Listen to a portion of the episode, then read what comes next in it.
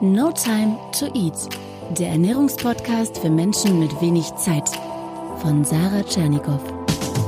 Hier geht es darum, wie du gesunde Ernährung einfach hältst und wie du sie im stressigen Alltag umsetzen kannst. Im Büro, unterwegs, zu Hause. Hau rein! Hey, willkommen zur neuen Podcast-Folge. Heute beantworte ich wieder ganz viele Fragen aus der No Time to Eat Community. Schön, dass du dabei bist. Ja, und unfassbarerweise, das muss ich noch mit dir teilen, sind wir bei der Facebook-Gruppe Team No Time to Eat inzwischen über 2000 Menschen. Das ist so Hammer. Ich bin total stolz. Und wenn du noch nicht dabei bist, ich verlinke dir unten die Facebook-Gruppe. Was hast du davon? Du hast einen wahnsinnig hochwertigen Austausch mit anderen Menschen, die auch No Time to Eat haben. Es geht viel um Meal Prep und Tipps für unterwegs. Auch ich äh, beteilige mich natürlich an den Diskussionen und ich lerne auch selber übrigens allerhand. Also schau vorbei beim Team No Time to Eat auf Facebook. Ja, und dann leg ich einfach los mit den Fragen. Regina fragt auf Instagram, was sind gute Vitamin C Quellen, die sich für unterwegs eignen? Ja, Vitamin C ist natürlich viel in Obst und Gemüse drin. Das kannst du ganz locker mitnehmen. Was ich aber bei Vitamin C sehr spannend finde, ist, dass viele sofort an Zitrusfrüchte denken. Ja, in einer Orange oder im Winter haben wir Mandarinen. Da ist schon viel Vitamin C drin hm, Orange, auch eine Zitrone ist jetzt vielleicht nicht so der perfekte, unproblematischste Snack für unterwegs, etwas unpraktisch und ja, Zitrone, ich weiß nicht, aber es gibt auch andere Lebensmittel, die sogar noch viel mehr Vitamin C enthalten. Und mein super Tipp dafür ist rote Paprika. Mit einer roten Paprika deckst du mehr als deinen Tagesbedarf an Vitamin C. Und ich mache das ganz oft so, dass ich mir eine rote Paprika einfach in Streifen schneide, in eine Box packe und das mitnehme. Und im Übrigen, ich glaube, das ist sogar äh, die Frucht, die am meisten Vitamin C enthält von allen. Also ich kenne keine, die mehr hat, ist Sanddorn. Also wenn man mal die Möglichkeit hat, irgendwie was mit Sanddorn zu essen, dann immer zugreifen. Aber so im Sinne von alltagstauglich No Time to Eat setze ich einfach total auf rote Paprika. Tamlini fragt auf Instagram, Sarah, wie überstehst du die Weihnachtszeit gesund, wenn alles so süß und weihnachtlich riecht? Ha! Ja, so langsam kommen die Lebkuchen wieder in Aldi und Co. Nur noch vier Monate, dann ist es soweit. Also, erstmal Don't worry, wenn Weihnachten naht, lasse ich hier niemanden im Stich. Da werde ich noch sehr ausführlich drauf eingehen, wenn es dann soweit ist. Ja, unterm Strich gilt immer die 80-20-Regel. 80 Prozent gesund, nach Plan, ausgewogen und 20 Prozent locker bis hin zu egal und gut an Weihnachten ist dann eben ein, zwei Tage auch mal egal. Ich persönlich würde keine Orgie veranstalten, aber mich auch nicht dem Ganzen verschließen, denn es hat ja auch was Soziales und Familie und das soll ja auch Spaß machen. Wenn du zum Weihnachtsessen eingeladen bist und da gibt's fünf Tonnen Kekse auf dem Tisch und du hast davor vielleicht etwas Angst, dann ist vorher richtig viel, geh auf gar keinen Fall ausgehungert hin und ähm, ja, im Zweifel stell die Plätzchen einfach mal weg. Ich finde, dass dieses aus den Augen, aus dem Sinn ganz gut funktioniert. Und wenn man an einem Tisch sitzt, wo dann alles vor der Nase steht, dann ist es auch sehr, sehr schwierig. Also setz dich vielleicht an einen Platz, wo vor dir die Kerze steht und nicht unbedingt die Plätzchenschüssel. Ähm, aber ich, ich bin selber auch ein Mensch, der da sehr viel struggelt mit solchen Dingen und äh, ich habe auch manchmal so die Probleme mit Weihnachten. Ich denke, wenn man es nicht so krass überhöht, dann bekommt es auch nicht so eine Wichtigkeit und dann wird das nicht so eine Bedrohung. Ja, also bedenke, es sind halt nur Kekse. Es ist halt nur eine Weihnachtsgans. Es ist keine Alien-Invasion und du bist stark genug und du hast ein Ziel und deswegen kannst du auch klare Entscheidungen treffen. Das Allerwichtigste bei diesen, ja, bei diesen Fressalien an Weihnachten ist, wenn man dann über die Stränge schlägt, mal ein, zwei Tage, dass man dann aber sagt, okay, jetzt ist der 27. jetzt wieder normal und nicht diese Haltung hat, ach, scheiß drauf auf gut Deutsch, ja, jetzt ist auch egal. Das ist falsch mein Lieblingsspruch zu dem Thema ist, es ist nicht entscheidend, was du zwischen Weihnachten und Silvester isst, sondern es ist entscheidend, was du zwischen Silvester und Weihnachten isst. Dann gab's noch eine Frage zu Milchprodukten von der lieben Anna auf Facebook. Sie schreibt, dass sie sehr viele Milchprodukte isst und sie möchte wissen, was ist der Unterschied zwischen Frischkäse, cremig, körnig, mit Joghurt, mit Quark, Joghurt, Skir und so weiter. Gibt es ein All-in-One-Produkt und was ist am besten? Huh, also eine sehr komplexe Frage. Also ganz salopp gesagt werden aus der Milch einfach sehr unterschiedliche Dinge gemacht. Käse zum Beispiel entsteht durch die Dicklegung von Milch und da gibt man ein spezielles Enzym hinzu. Und dadurch werden dann die enthaltenen Proteine gespalten, es verändert sich die Struktur und das eine wird dann irgendwie erhitzt oder kalt gepresst und oder zentrifugiert und so macht man zum Beispiel verschiedene Käsesorten. Die Flüssigkeit, die dabei entsteht, die heißt Molke. Auch die wird ja zu Molke-Drinks zum Beispiel verarbeitet. Ja, dann gibt es das Eiweiß, das Casein, das wird viel in Quark weiterverarbeitet, deswegen ist da besonders viel Casein drin. Und beim Joghurt, da werden so Mikroorganismen zugesetzt, äh, zum Beispiel Lactobacillen. Da sind dann auch wieder Enzyme drin, die Inhaltsstoffe der Milch verändern. Zum Beispiel wird sie dann säuerlicher. Deswegen hat das auch so einen anderen Geschmack. Also gleiches Ausgangsprodukt, Milch und die wird unter Hinzugabe von Stoffen und Enzymen umgewandelt. Und damit gibt es auch kein All-in-One-Produkt, weil es einfach verschiedene Sachen sind. Das eine enthält vielleicht ein bisschen mehr Eiweiß als das andere, aber die Frage ist ja auch, was bedeutet das jetzt für dich im Alltag? Meiner Meinung nach ist das eine Geschmacksfrage. Man kann nicht sagen, das Produkt ist fünfmal besser als das andere oder so. Quark zum Beispiel esse ich sehr gerne, weil er fest ist und lange satt macht. Joghurt ist halt so schlabberiger. Und ob das jetzt der Naturjoghurt aus dem Discounter ist oder Skir oder von Landliebe oder frag mich nicht, das ist völlig egal. Ähm, die Qualitätsunterschiede liegen sowieso immer darin, wie geht's der Kuh, die die Milch gibt und was für weitere Zusätze hat das Produkt. Das wertvollste sind immer Milchprodukte vom Weiderind, aber das kostet dann auch eben mehr. Der liebe Frank hat eine recht ausführliche Nachricht auf Facebook geschrieben und er fragt unterm Strich, was ich davon halte, die Ernährungsformen zu wechseln. Mal intermittierendes Fasten, mal wenige Mahlzeiten und so weiter, ob es da das Beste gibt und was dauerhaft funktioniert. Und er beschreibt, dass er selber je nach Lebenssituation, mal ist es stressig, mal weniger, mal geht's ihm gut, mal geht's ihm nicht gut, die Ernährungsformen auch wechselt. Also, das eine oder das Beste gibt es auf gar keinen Fall. Ich denke, du machst das im Grunde schon richtig, Frank, dass du nämlich deine Ernährung an deine Lebenswelt und an deine Situation anpasst und nicht umgekehrt. Anders formuliert, es geht darum, zu versuchen, auch auf die Signale des Körpers zu hören und zu hören, was er braucht, so ein bisschen Richtung intuitives Essen. Ja, und dafür muss man sehr achtsam sein. Man sollte zum Beispiel, wenn man isst, sich auch voll aufs Essen konzentrieren, nicht dabei ins Handy schauen, bei Instagram surfen, Netflix gucken oder so. Und wenn du zum Beispiel das Gefühl hast, dass dein Körper morgens gerade ein kräftiges Frühstück braucht, dann weiß ich nicht, warum du ihn zwingen solltest, das zu lassen. Das Einzige, was auf Dauer immer richtig ist, ist, dass du clean bleibst, so naturbelassen wie möglich ist und nach welchem System, das ist zweitrangig. Man hat ja auch unterschiedliche Ziele. Man will vielleicht für die Strandfigur ein, zwei Kilo abnehmen, dann macht man vielleicht intermittierendes Fasten mal zwei, drei Wochen. Man will aber vielleicht auch einfach mal in seine Kraft und in seinen Muskelaufbau investieren und da muss man einfach schaufeln, ja. Und wenn man gerade Stress hat, so wie du schreibst, und viel Energie für andere Dinge braucht, dann kann es auch Sinn machen, alles mal lockerer zu betrachten. Also Essen soll dir dienen und nicht du der Ernährung. Ich habe an der Stelle übrigens auch nochmal meinen sehr geschätzten Kollegen, auch Ernährungsberater, den Jasper Carven, gefragt, ähm, wie der das sieht. Der hat mich auch nochmal daran erinnert, dass ja jede Diät ein System ist, was in sich geschlossen ist. Also zum Beispiel beim Abnehmen funktioniert ja High Carb genauso wie Low Carb, vegan genauso wie Paleo. Warum? Weil Du weißt es, am Ende kommt es auf die Kalorienbilanz an und nicht so sehr auf das Was und das Wie viel. Das Einzige, was ich nicht gut finde, ist, wenn man komplett auf irgendwas verzichtet. Also nie wieder Kohlenhydrate oder also so komplett ketogene Diät oder so.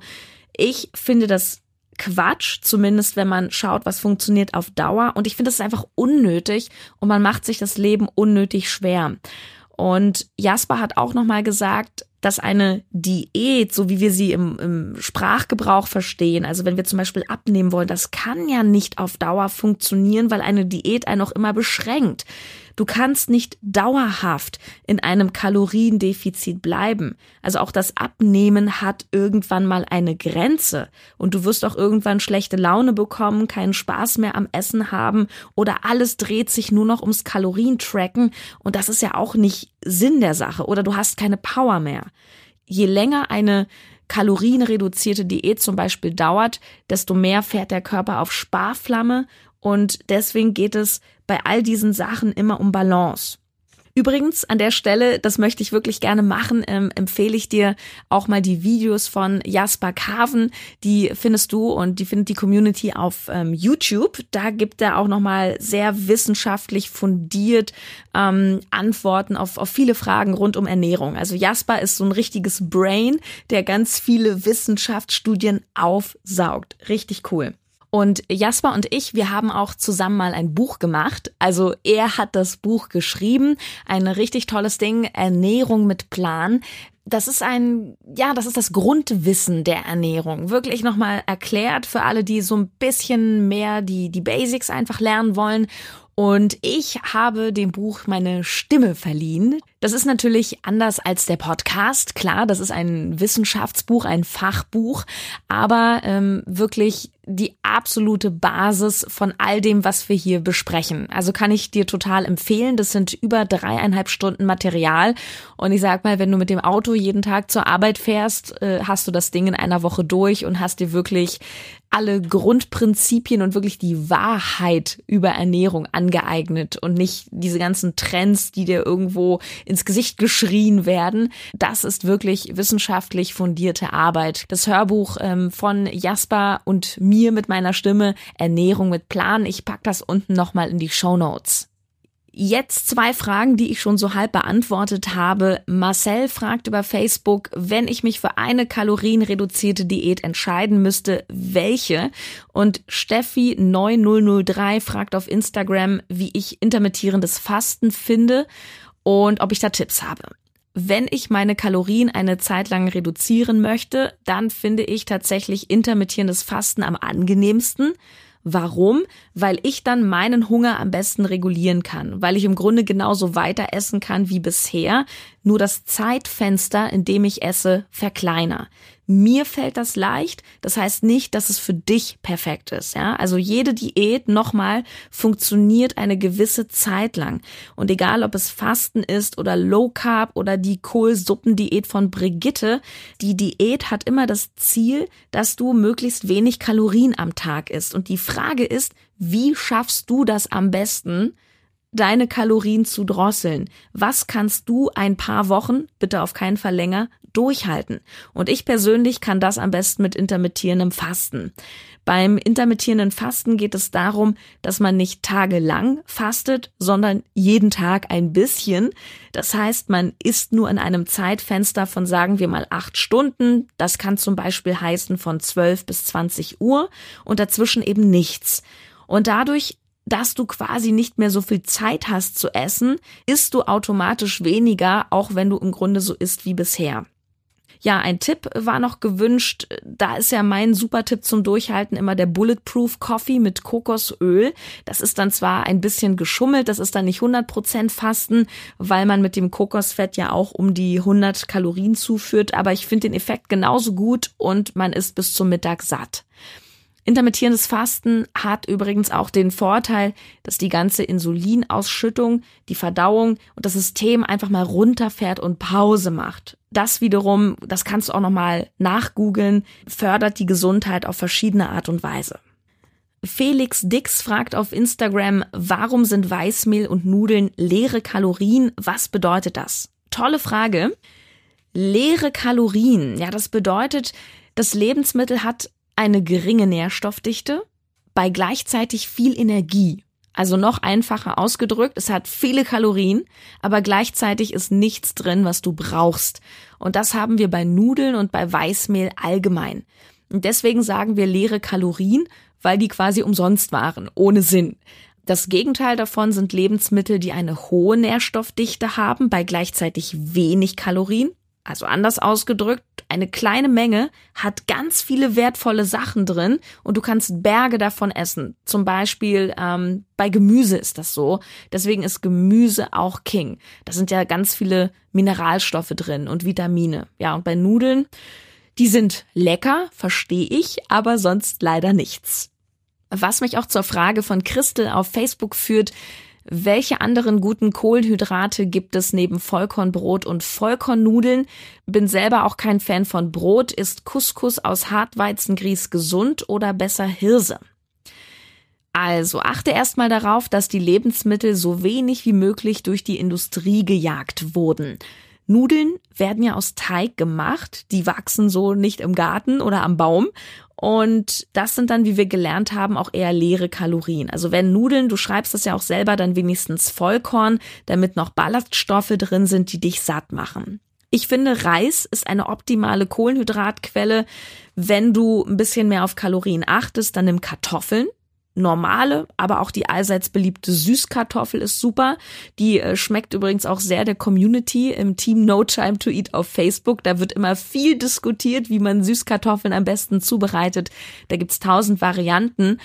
Da kannst du dich auch übrigens schon voll auf das E-Book freuen. Ich arbeite mit einem Grafiker auf Hochtouren daran. Ende des Monats kommt es dann endlich No Time to Cook. 50 Rezepte und Ideen. Das sind alles Sachen mit super wenig Zutaten, die total schnell gehen und gesund sind, sich to go eignen. Ich habe so ein Kochbuch noch nie gesehen.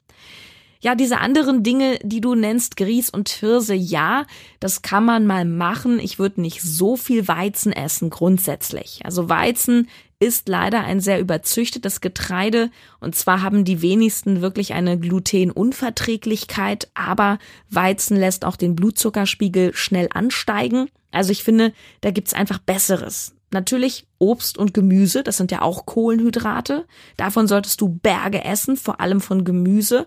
Und als Alternative zum Brot, auch ohne Gluten, gehen ja zum Beispiel auch Maiswaffeln. Und dann gibt's ja noch so tolle Sachen wie Linsen oder Quinoa. Da hast du Ballaststoffe, Kohlenhydrate, also langkettige Kohlenhydrate und gleichzeitig noch eine große Portion Eiweiß. Ja, und ach so, nicht zu vergessen, Haferflocken. Klassiker. Daniel fragt auf Facebook, Butter oder Margarine? Ja, die Antwort von mir ist Kräuterquark. Also wenn dann Butter, weil in der Margarine fast nur gehärtete Pflanzenfette drin sind und gehärtetes Pflanzenfett ist ein Transfett und das ist schädlich. Ja, bei tierischen Fetten, die gehärtet werden, entstehen keine Transfette. Dennoch enthält auch Butter oft Rapsöl oder sowas, also auch gehärtetes Pflanzenfett. Ja, und die tierischen und gesättigten Fettsäuren sind jetzt auch nicht so das Beste was wir essen können. Wir essen vor allem zu viel. Fazit zu der Frage, Margarine gar nicht, Butter sehr in Maßen, lieber mal Kräuterquark aufs Brot schmieren oder einfach auch mal weniger Brot essen mit Belag, stattdessen Ei, Gemüse, Haferflocken und zum Kochen am besten Kokosfett.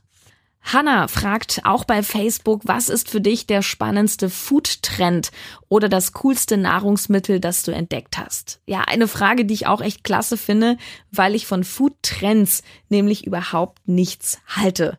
Don't eat trends, eat clean. Meine Botschaft für die Welt. Ja, das ist so ein bisschen äh, wie in der Fitnessindustrie. Es gibt immer neue Trends. Erst war es Aerobic, dann Zumba, dann Powerplate und alle suggerieren dir immer, hey, abnehmen leicht gemacht.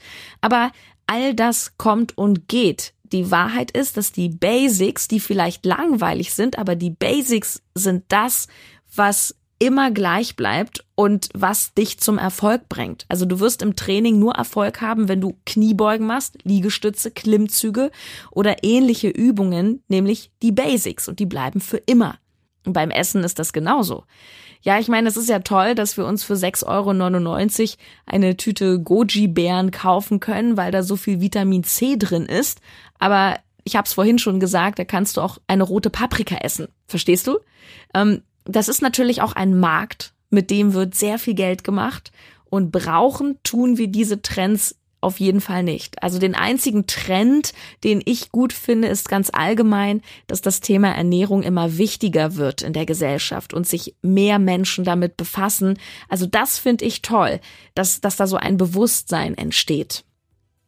So, und ich beende jetzt diese Folge, den zweiten Teil und ach, weißt du was? Ich hau den dritten Teil jetzt einfach direkt hinterher, dann bekommst du diesmal eine Doppelfolge. Wenn das mal nichts ist. Okay, dann sage ich jetzt erstmal ciao für Teil zwei eure Fragen und ich mache mich an den dritten Teil ran und dann sind wir glaube ich wirklich durch. Tschüss, deine Sarah.